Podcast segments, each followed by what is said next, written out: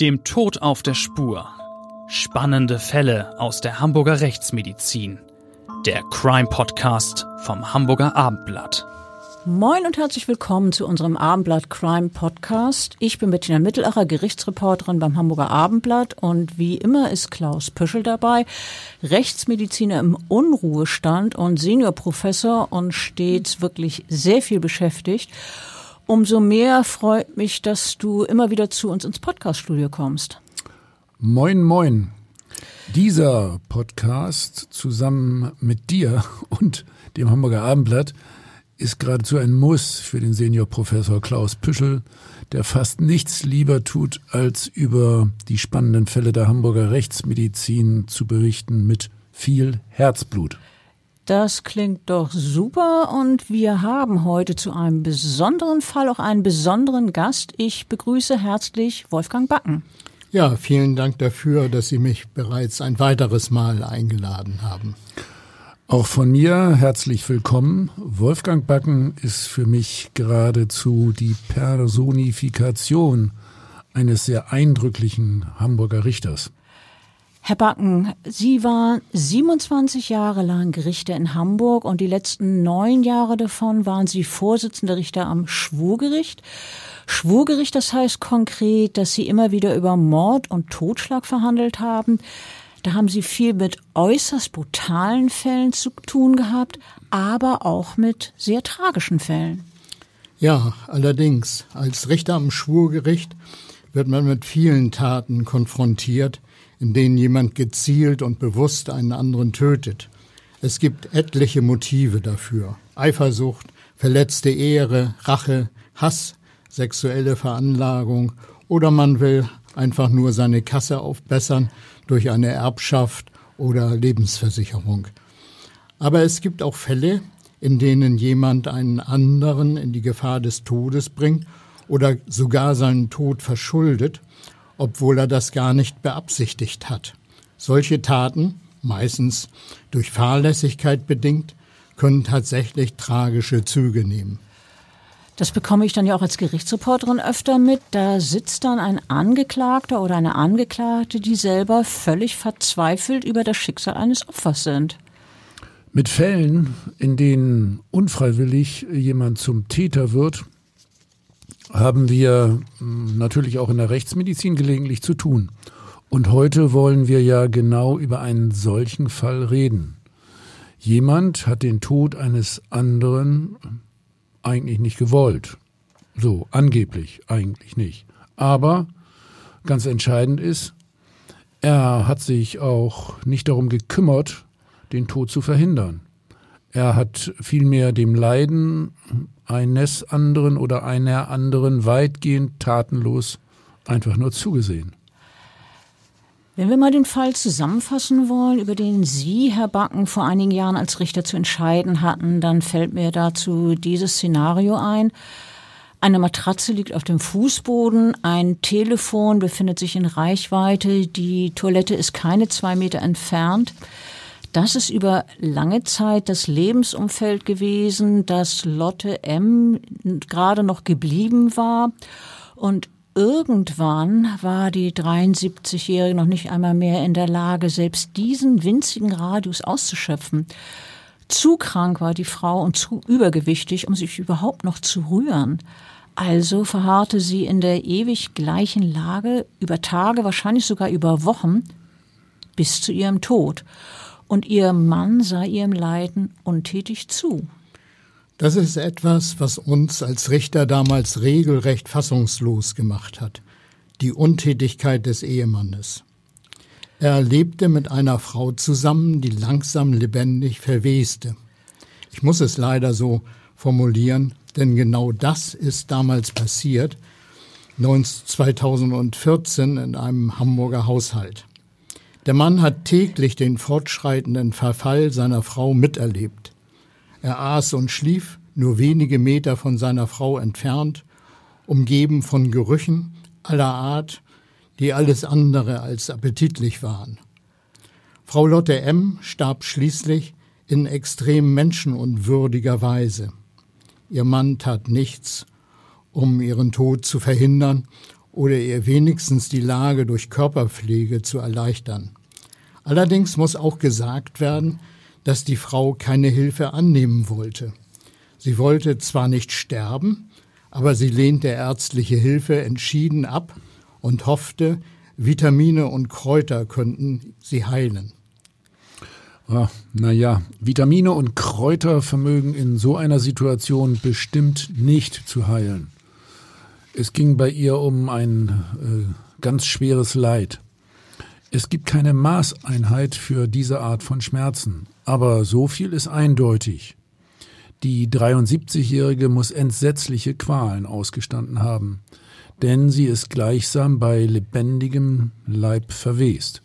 Sicherlich gibt es weniger drastische Formulierungen über das langsame, elendige Sterben der Hamburgerin. Aber dem Leid der Frau wirklich gerecht würde wohl keine Formulierung. Ich bin stets dafür gewesen, die Dinge klar zu benennen. Bildlich gesprochen, den Finger direkt in die Wunde zu legen. In diesem Fall wortwörtlich. Der Fall dieser todkranken und schließlich in ihrem eigenen Zuhause qualvoll zugrunde gegangenen Lotte M. wurde 2014 bekannt. Einige Monate nach dem Versterben der Frau musste sich ihr Ehemann vor dem Schwurgericht verantworten. Dem damals 68-Jährigen wurde Totschlag durch Unterlassen vorgeworfen. Herr Backen, wir haben ja schon gesagt, dass Sie über diesen besonderen Fall verhandelt haben. Totschlag durch Unterlassen. Da ist vermutlich den meisten nicht wirklich klar, was das bedeutet. Ja, ich will das mal kurz erklären. Normalerweise müssen sich nur diejenigen vor Gericht verantworten, die durch ihr aktives Handeln eine von unserer Gesellschaft gezogene Grenze überschritten haben. Manchmal allerdings reicht schon Passivität aus, um sich strafbar zu machen. Zum Beispiel kann jeder, der strafmündig ist, wegen unterlassener Hilfeleistung belangt werden, wenn er bei Unglücksfällen nicht hilft, obgleich es ihm zumutbar ist.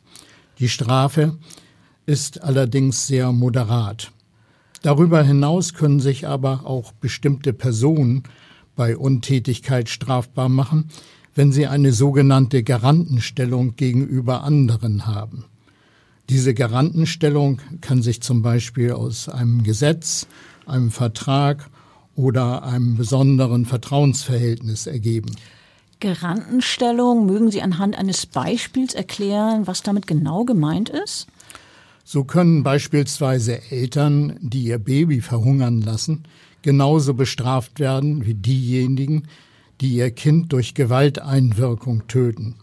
Das heißt, sie werden dann wegen Mordes oder Totschlags verurteilt. Ehegatten tragen nach dem bürgerlichen Gesetzbuch füreinander Verantwortung. Das umfasst die Verpflichtung, Gefahren für Leib und Leben voneinander abzuwenden. Also wenn man das jetzt auf unseren Fall überträgt, wie wäre das jetzt mit unserem Angeklagten? Ja, er hätte dafür sorgen müssen, dass es seiner Frau wieder gut geht. Zum Beispiel hätte er ärztliche Hilfe holen müssen. Soweit der Grundsatz. Aber was ist, wenn eine solche Hilfe, wie hier, ausdrücklich von der Betroffenen nicht gewünscht wird weil sie der Schulmedizin abgrundtief misstraut. Solange ein Mensch psychisch gesund ist und seinen Willen zum Ausdruck bringen kann, muss dies der Partner akzeptieren, auch wenn es ihm schwerfällt. Darum ging es auch in diesem Prozess gegen den Ehemann von Lotte M. Lotte M., das sollten wir kurz erklären, die Frau hieß anders, aber aus Persönlichkeitsgründen wollen wir sie heute so nennen. Lotte M. Und ihren Mann haben wir auch für diesen Podcast umgetauft in Paul M. Herr Backen, Sie haben den Fall ja auch in einem Buch geschildert, in dem Sie über mehrere Ihrer Prozesse geschrieben haben. Das Buch heißt Das Leben ist zerbrechlich und ich kann diese Lektüre wirklich nur empfehlen. Herr Backen, erzählen Sie uns doch bitte die Vorgeschichte des Falls von der letztlich verstorbenen Lotte M. Naja, Paul M hatte seine fünf Jahre ältere Frau Lotte im Alter von 20 Jahren kennengelernt. Beide waren zunächst sehr verliebt ineinander. Sie heirateten bald und bezogen dann, ich glaube, das muss 1990 gewesen sein, eine Wohnung in einem Mehrfamilienhaus in Hamburg-Ottmarschen. Ihre Ehe blieb kinderlos. Paul M. war ein sehr sensibler, musisch ausgerichteter Mensch. Musik war sein Leben. Irgendwann nutzte er seine Leidenschaft zum Broterwerb. Er eröffnete ein Musikaliengeschäft. Dort verkaufte er nicht nur Musikinstrumente, sondern gab auch Musikunterricht. Seine Frau war bis 1997 in einer anderen Branche tätig. Danach begleitete sie ihren Mann über zehn Jahre regelmäßig in sein Geschäft, um ihm dort zu helfen. Sie klönte besonders gern mit den Kunden und den Schülern ihres Mannes. Das klingt doch zunächst mal sehr harmonisch.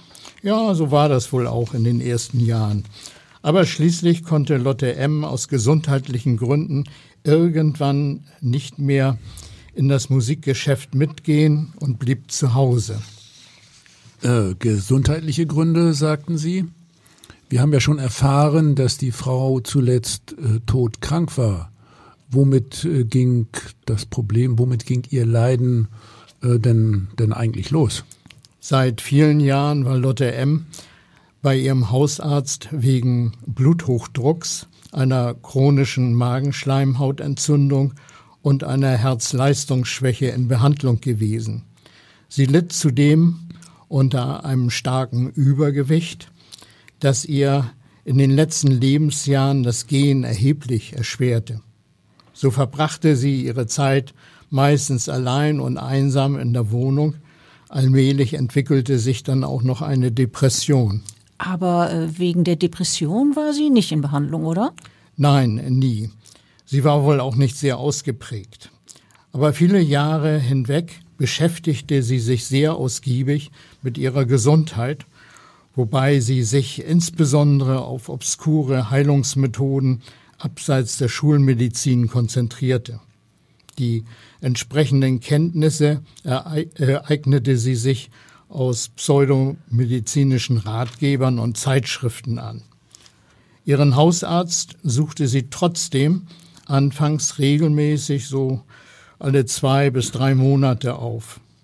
Die von ihm verschriebenen Medikamente nahm sie auch zuverlässig ein. Der letzte Besuch bei ihm erfolgte im Spätsommer 2013. Und äh, was war los mit dem Ehemann? Was hat er getan? Hat er sich denn nicht um seine kranke Frau gekümmert? Nein, ihr Mann interessierte sich nicht für die Krankheiten seiner Frau. Er kümmerte sich nicht um ihre Sorgen, auch andere Themen wie finanzielle Belange ließ er unbeachtet. Sein Interesse galt ausschließlich der Musik und seinem Geschäft, in dem er genügend Abstand von den profanen Dingen dieser Welt hatte. Und dazu gehörte leider offensichtlich auch seine Ehefrau. Das Ehepaar hatte sich mit den Jahren auseinandergelebt. Auseinandergelebt inwiefern? Die Frau dominierte in der Ehe. Zunächst noch subtil, dann wurde sie immer heftiger und lauter. Auch in Gegenwart anderer putzte sie ihren Mann runter. Ein Zeuge bekundete vor Gericht, eine Nachbarin sei ausgezogen, weil sie das Geschrei und Gekeife nicht mehr hätte ertragen können. Das ist ja heftig. Ja, das kann man wohl sagen. Ich glaube auch, dass hier der Schlüssel zum Verhalten von Paul M. lag. Vielleicht war es nicht unbedingt Genugtuung über den Zustand seiner Frau, aber ihr Schicksal war ihm zumindest egal. Er empfand nichts mehr für sie. Sie war ihm eine Last. Vor Gericht sagte er dann auch, hätte ich nicht ihrem Willen entsprochen und einen Arzt geholt, wären wieder Zank und Streit gewesen. Darauf habe ich wirklich keine Lust mehr gehabt. Paul M. war ja damals der Angeklagte und Angeklagte, das wissen wir alle drei, versuchen häufig, sich in einem guten Licht darzustellen. Aber äh, sicherlich haben Sie als Gericht in dem Prozess auch Zeugen aus dem Umfeld des Ehemanns gehört, um sich ein Bild von der Vorgeschichte zu machen? Ja, selbstverständlich. Es gab aber nicht viele Zeugen, denn das Ehepaar lebte ziemlich isoliert, hatte keine Verwandten und nur wenige gemeinsame Bekannte. Von den Zeugen hörten wir jedenfalls nichts Positives über die Ehe. Sie erzählten, dass es in der Ehe nicht zum Besten stand und Frau M. ihren Mann häufig im Treppenhaus zur Schnecke machte, was er still über sich ergehen ließ. Und wie ging es dann weiter? Nachdem Frau M. im August 2013 zum letzten Mal in der Sprechstunde ihres Arztes gewesen war, besorgte sie sich mit Hilfe ihres Mannes aus der Arztpraxis weiterhin Rezepte und nahm die ihr verschriebenen Medikamente regelmäßig ein. Einen direkten Kontakt zum Arzt, wie von diesem immer wieder angemahnt, wollte sie nicht mehr. Im März 2014 konnte sie sich kaum noch bewegen. Da wirkten dann ja wohl ihre Leiden, also zum Beispiel der Bluthochdruck, die Herzschwäche und das starke Übergewicht äh, zusammen. Ja, genau so war es wohl. Im Frühjahr 2014 gelang es ihr nicht einmal mehr aus dem Bett zu kommen. Daraufhin legte ihr Mann für sie eine Matratze direkt an die Wohnungstür auf den Boden, von wo aus sie leichter ans Telefon und an, das, äh, an die Toilette kommen konnte. Von da an bis zu ihrem Tod lag Lotte M. Tag und Nacht auf dieser Unterlage. Als es ihr unmöglich war, die Toilette aufzusuchen, entleerte sie sich zunächst in einem Topf, schließlich aber nur noch auf die Matratze und den Teppichboden. Am Ende konnte sie ihren Körper gar nicht mehr verlagern. Und wie verhielt sich in dieser Phase Ihr Mann? Ich meine, außer dass er für Sie eine Matratze auf den Boden gepackt hat? War das alles, was er für Sie gemacht hat? Die hygienische Situation der Wohnung muss ja eine Katastrophe gewesen sein. Außerdem muss es doch auch für ihn offensichtlich gewesen sein, dass seine Frau leidet. Das verstehe ich auch nicht. Paul M. störten offenbar die Gerüche und der Anblick seiner Frau nicht besonders. Er ärgerte sich allenfalls darüber, dass er wegen der Matratze an der Wohnungstür Schwierigkeiten hatte mit seinem großen Musikinstrument, er spielte ein Cello, durch die Wohnungstür zu kommen. Er ging weiterhin täglich seiner Arbeit nach. Bevor er die Wohnung verließ und nach seiner Rückkehr stellte er seiner Frau Essen und Trinken in ihre Reichweite. Auch kümmerte er sich darum, dass sie das Telefon erreichen konnte. Dieses benutzte sie zunächst noch, holte aber keine Hilfe für sich. Spätestens eine Woche vor ihrem Tod war sie dazu aber ebenfalls nicht mehr in der Lage. Sie aß auch nichts mehr. Also ehrlich gesagt, das klingt alles ziemlich unappetitlich. Naja, berücksichtigt man äh, die später von uns erhobenen Sektionsbefunde, dann ist das für mich schon nachvollziehbar, dass die Frau auch solche geringen Tätigkeiten wie Telefonieren nicht mehr leisten konnte. Bei einem Krankheitsbild wie dem, an dem äh, sie litt, unter anderem mit äh, wirklich ausgeprägtem Bluthochdruck und äh, sehr starker Herzschwäche, lassen die Kräfte dann immer weiter nach. Nach meiner Überzeugung äh, hätte ihr Mann spätestens da unbedingt professionelle Hilfe holen müssen. Man kann doch äh, einen Menschen nicht so einfach sich selbst und seinen Qualen überlassen. Was sagt denn der Richter dazu? Natürlich ist das moralisch und ethisch schlimm, was da passiert ist. Es hat uns als Richter auch erschüttert, was wir da zu hören bekommen haben. Aber die Geschichte wurde ja noch dramatischer. Obgleich ihre Kräfte immer schneller schwanden, wollte Frau M absolut keine ärztliche Hilfe, sondern vertraute weiterhin auf obskure Medikamente und Vitamine. Denn sterben wollte sie auf keinen Fall. Das hatte sie mehrmals gesagt. Den zaghaft geäußerten Vorschlag ihres Mannes, nun endlich einen Krankenwagen zu holen, lehnte sie trotz der rapiden Verschlechterung ihres Gesundheitszustands und ihrer unerträglichen Schmerzen entschieden ab.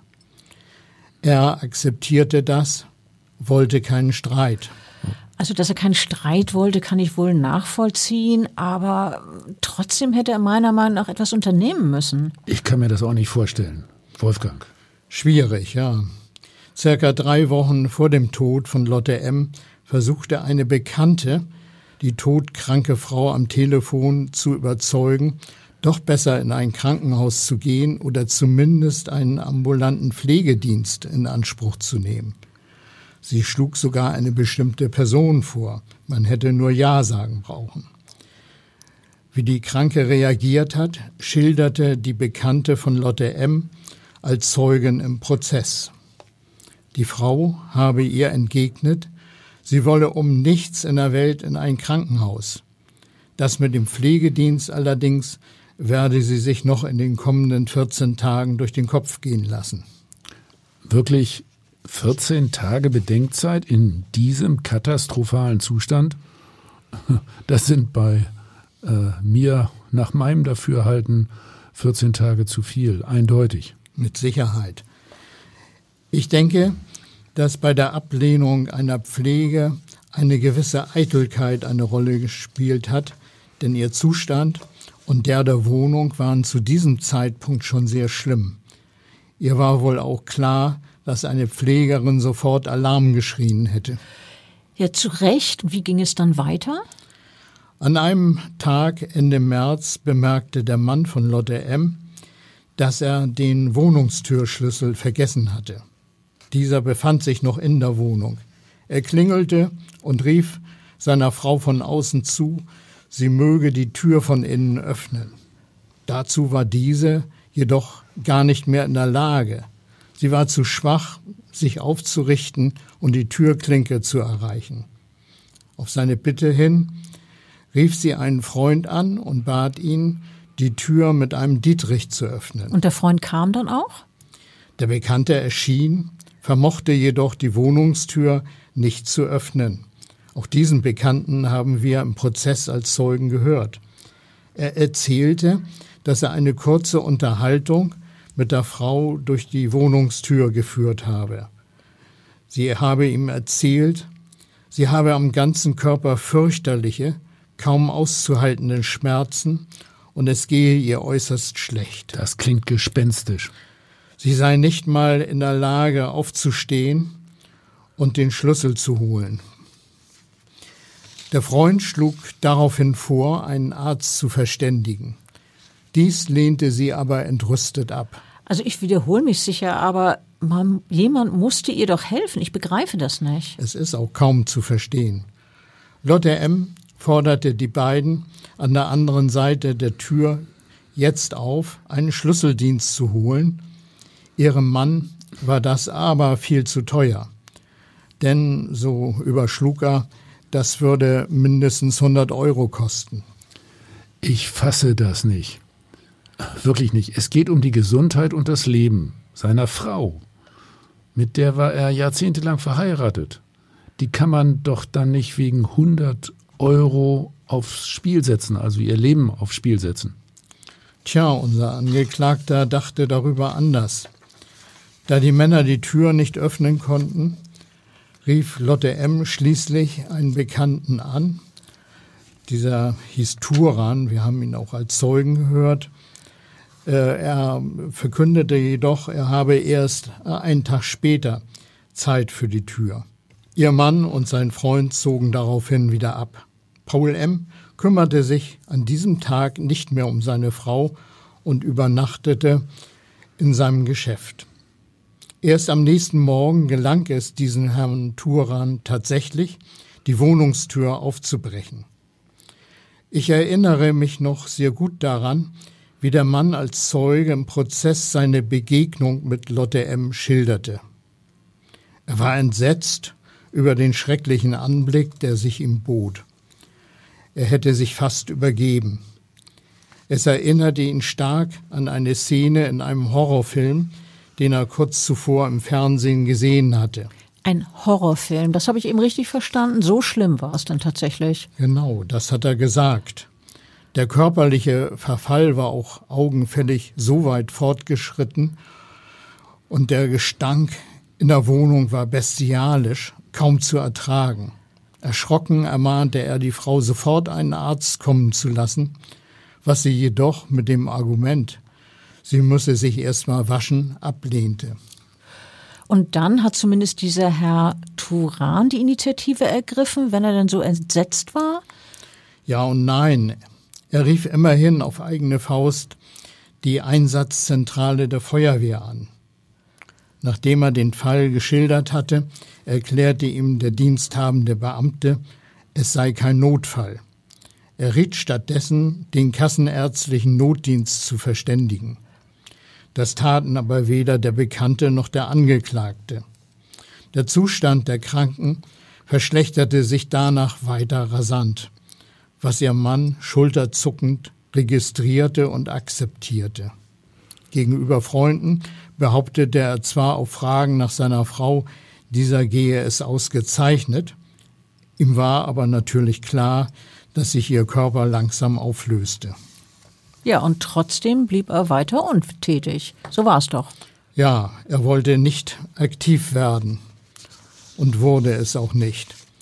Da er kein Geld verschwenden wollte, beauftragte er auch keinen Pflegedienst.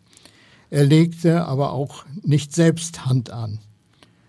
Wie er den Zustand und den fürchterlichen Gestank in der Wohnung ertragen konnte, bleibt mir rätselhaft. Gedanken an die Qualen seiner Frau schob er einfach beiseite. Er verdrängte diesbezügliche Gedanken einfach. Die Kranke war mindestens eine Woche vor ihrem Tod am 26.04.2014 nicht mehr in der Lage, ihre Position auf der Matratze selbst zu verändern.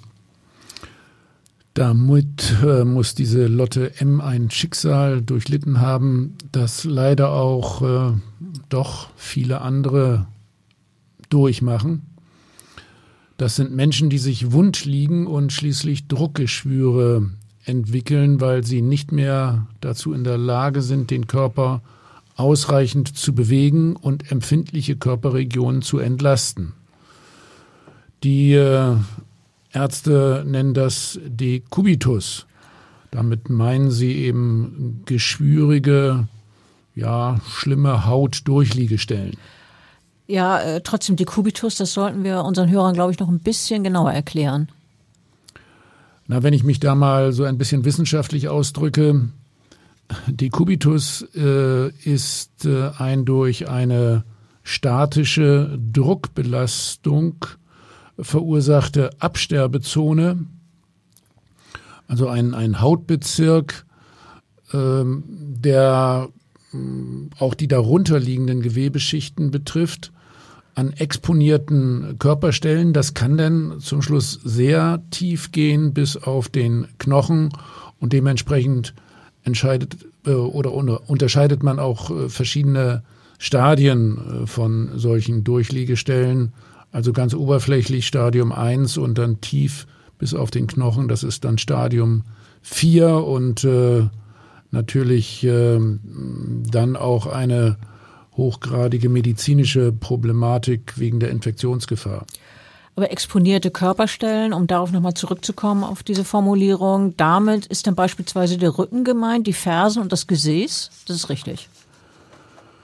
Ganz genau. Die Kubitus wird dann durch weitere Faktoren begünstigt, wie etwa Reibung, Feuchtigkeit, Krankheitskeime, also hm, Feuchtigkeit durch Urin, Krankheitskeime, gerade in der Kreuzbeinregion durch äh, äh Darminhalt.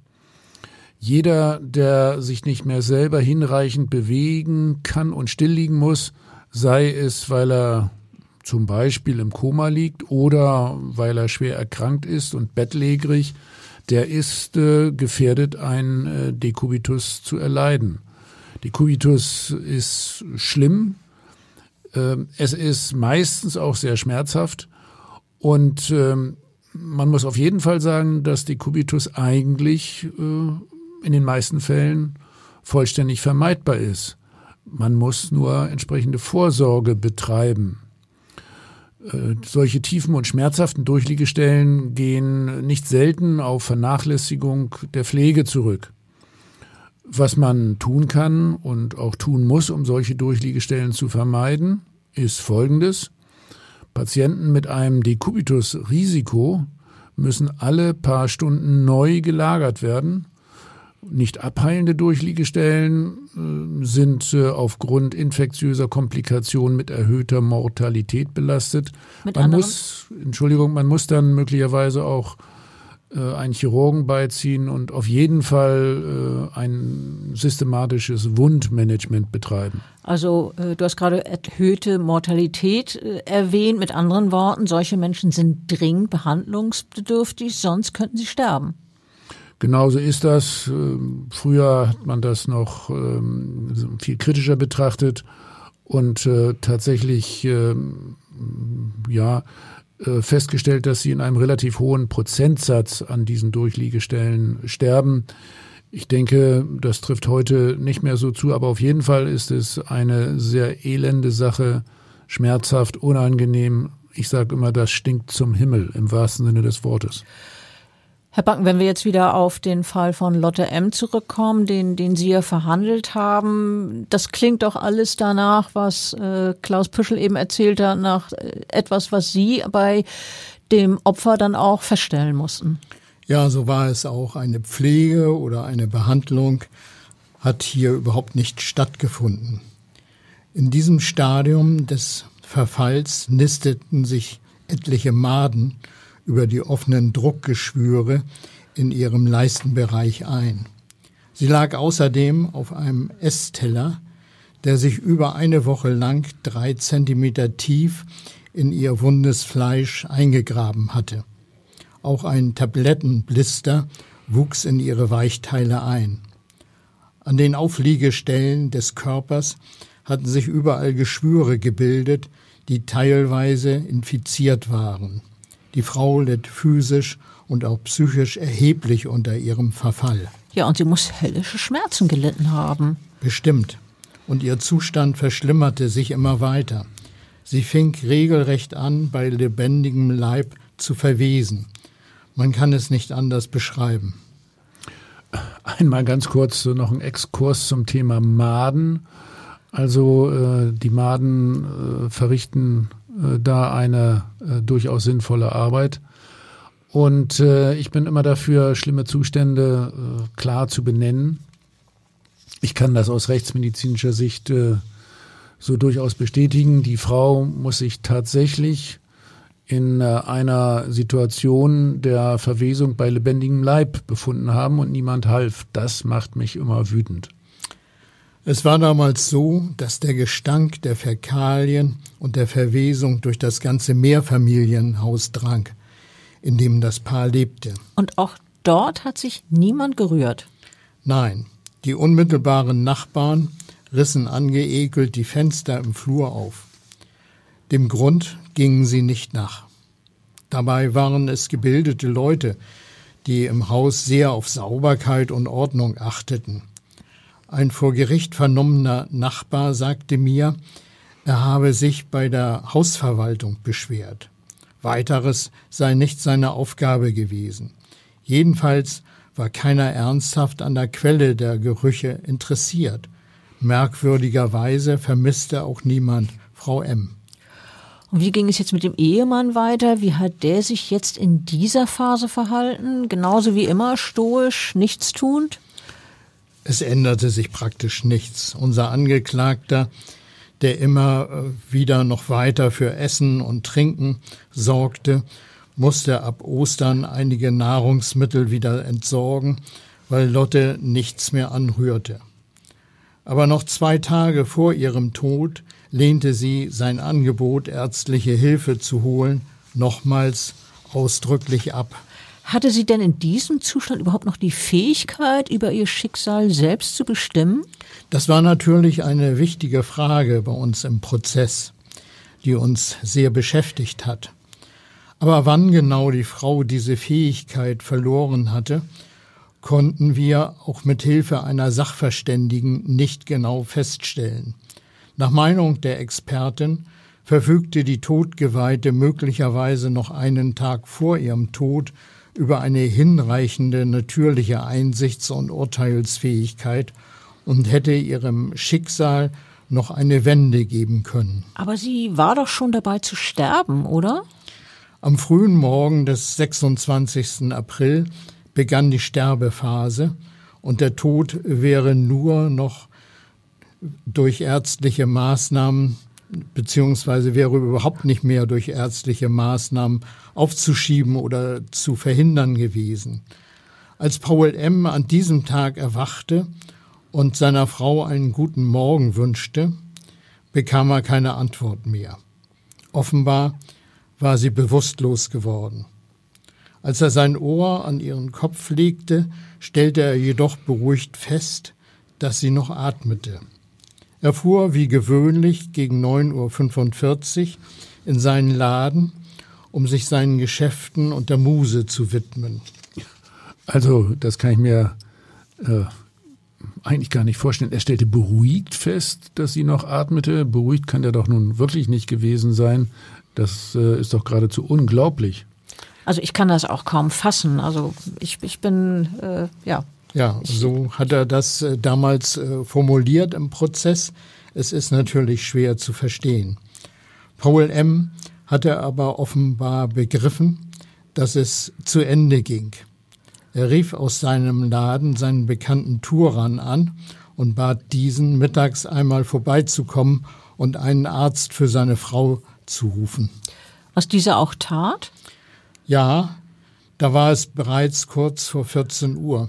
Der Notarzt konnte nur noch den Tod der Frau feststellen. Lotte M. war bereits einsam unter menschenunwürdigen Umständen an ihrer Herzleistungsschwäche gestorben. Man fand sie im Zustand hochgradiger Verwahrlosung und Vernachlässigung auf. Zahlreiche Geschwüre bedeckten ihre Haut, sie waren durch das einseitige längere Liegen entstanden. Einige Wunden waren vereitert und Maden nisteten darin. Der Teppichboden hatte sich mit Körperflüssigkeiten vollgesogen. Selbst die hart gesottenen Beamten der Spurensicherung waren tief erschüttert und beteuerten bei ihrer Zeugenvernehmung so etwas Scheußliches und Ekelerregendes sei ihnen bisher noch nie begegnet. Und man kann davon ausgehen, dass sie bestimmt schon einiges erlebt hatten. Sie berichten das äh, relativ sachlich. Wir reden ja über einen ganz furchtbaren Fall, aber ich glaube, man muss ja auch als Richter eine gewisse Distanz bewahren. Ne? Das, das äh, ist, doch, ist doch immer so. So ist das. Anders ist es nicht zu machen. Also äh, uns Rechtsmedizinern äh, ging es dann diesmal bei der äh, Sektion so ähnlich. Hm, ich will ganz bewusst äh, heute mal nicht alle Details so ganz genau beschreiben. Äh, das, denke ich, wird aus dem Gesamtzusammenhang schon deutlich. Der Körper von äh, Lotte M. war zuletzt in einem Zustand, wie wir ihn nur sehr, sehr selten sehen. Bei der Sektion des Leichnams wurden neben den äußeren Verletzungen, ja, durch das Durchliegen und äh, auch durch die Maden, dann vor allem auch noch blutende Magengeschwüre festgestellt, auch Geschwüre im Zwölffingerdarm. Auch äh, diese müssen der Frau zu Lebzeiten starke Qualen bereitet haben. Das war grausig in jeder Hinsicht. Auch wenn wir das genaue Ausmaß ihres Leids, ihrer Schmerzen und ihrer Qualen wegen der Druckgeschwüre und aufgrund ihres insgesamt erbarmungswürdigen Zustands nicht bemessen können, äh, es muss äh, äh schrecklich gewesen sein. Der bereits erwähnte Teller hatte sich übrigens tief ins Unterhautfettgewebe über der linken Hüfte eingegraben, ebenso äh, der Tablettenblister. Dadurch äh, sind dann noch weitere geformte Druckgeschwüre entstanden. Das war wirklich ein, ein Bild, was äh, diesen Gegenständen genau entsprach, also eine geformte Läsion. Auch äh, die war von Maden äh, dann besiedelt worden.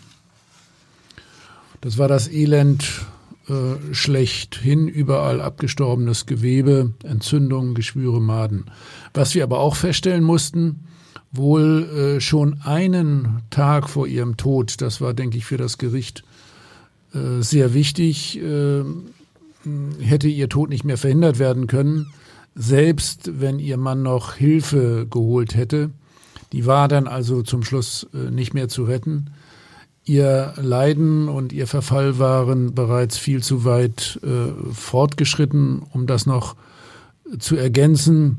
Das Herz äh, war äh, sehr stark vergrößert und äh, verfettet. Das kritische Herzgewicht war stark überschritten, also mit 625 Gramm. Und äh, die Zeichen der Herzschwäche waren sehr weit fortgeschritten. Außerdem litt sie auch noch unter einer chronischen Blählunge und diesen blutenden Magengeschwüren.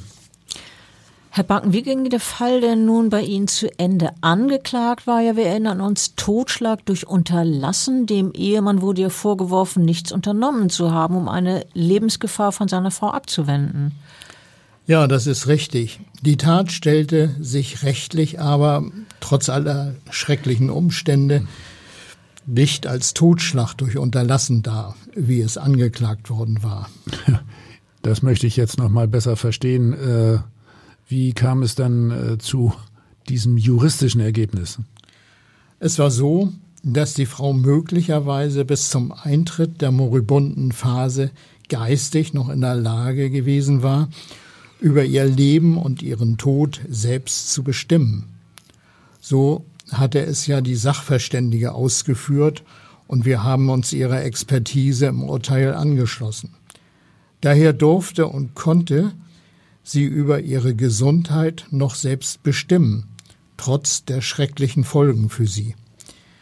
Die Schutzpflicht ihres Ehemannes fand seine Grenze in dem Selbstbestimmungsrecht seiner Frau.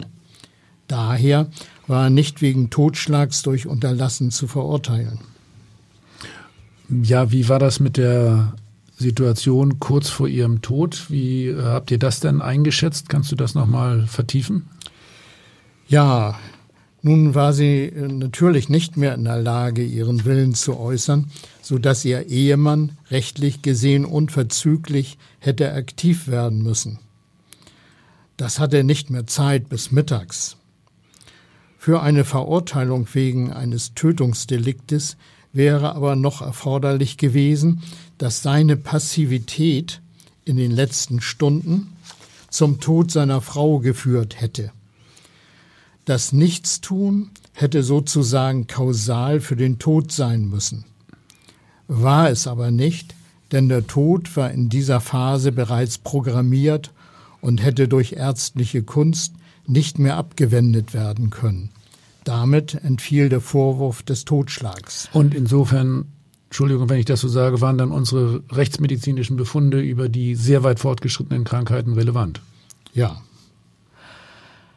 Aber ähm, trotz dieses, äh, ich sag mal, Freispruchs vom Totschlag, beziehungsweise dass äh, der Totschlag durch Unterlassen eben rechtlich nicht mehr in Betracht kam, äh, gab es ja doch eine Verurteilung des Mannes wegen eines anderen Deliktes.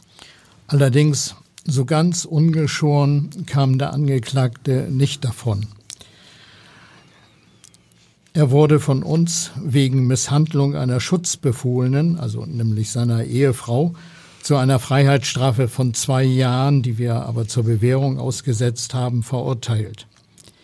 Er hatte sich strafbar gemacht, da er seiner Frau, als diese nicht mehr in der Lage war, für sich selbst zu sorgen oder andere darum zu bitten, nicht die erforderliche pflegerische und schmerzlindernde Hilfe zukommen lassen.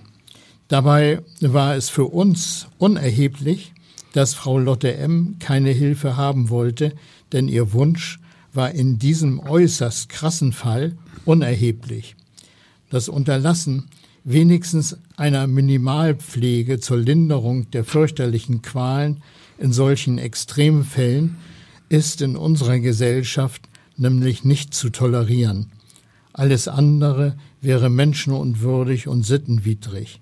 Hier traf dem Ehemann nicht nur eine moralische, sondern auch eine rechtliche Pflicht mit strafrechtlichen Konsequenzen. Naja, also äh, dem kann ich aus äh, der Sicht eines Rechtsmediziners, der äh, häufig äh, Todesfälle äh, alter Menschen zu untersuchen hat oder ältere Menschen und vor allen Dingen auch äh, mit einer Pflegeproblematik, dem kann ich da nur uneingeschränkt zustimmen. Ich möchte sogar noch äh, ein Stück weitergehen. Äh, also ehrlich, ich finde es gewissenlos und grausam, alte und schwer Kranke mit einer, ja, unter Umständen großen Lebensleistung äh, dann im Alter nicht ausreichend äh, zu versorgen. Diese sind äh, ja besonders stark auf unsere Unterstützung angewiesen. Und äh, natürlich müssen wir denen helfen, bevor es äh, zu spät ist. Ja, das ist wirklich ein wahres Wort zum Abschluss. Ich möchte beiden Herren heute sehr danken, dass Sie hier waren. Klaus, wie immer, vielen Dank und Herr Backen, schön, dass Sie da waren und uns diesen wirklich besonderen Fall, wir haben es eingangs schon gesagt, diesen besonderen Fall so äh, anschaulich dargestellt haben. Ähm, ich bin äh, einigermaßen ratlos, was ich davon halten soll, beziehungsweise äh, ich bin ich bin es gar nicht. Ich, ich kann es überhaupt nicht fassen, wie der Mann sich da verhalten hat. Und er hat zwar dann letztlich noch seine Strafe bekommen, aber mir will das nach wie vor nicht in den Kopf, wie, wie es dazu kommen konnte, dass er so derartig passiv war. Ja, wir haben versucht, das zu erläutern. Und es ist wirklich ein krasser Fall. Und ja, traurig, dass man solche Dinge erleben muss. Gut. Also ich weise nochmal darauf hin, unser Fach hieß früher gerichtliche und soziale Medizin und dieser sozialmedizinische Aspekt, äh, der ist heute mal wieder besonders deutlich geworden. Auf jeden Fall. Vielen Dank, Herr Backen. Ja, ich danke Ihnen. Und tschüss. Tschüss. Tschüss. Weitere Podcasts vom Hamburger Abendblatt finden Sie auf abendblatt.de slash podcast.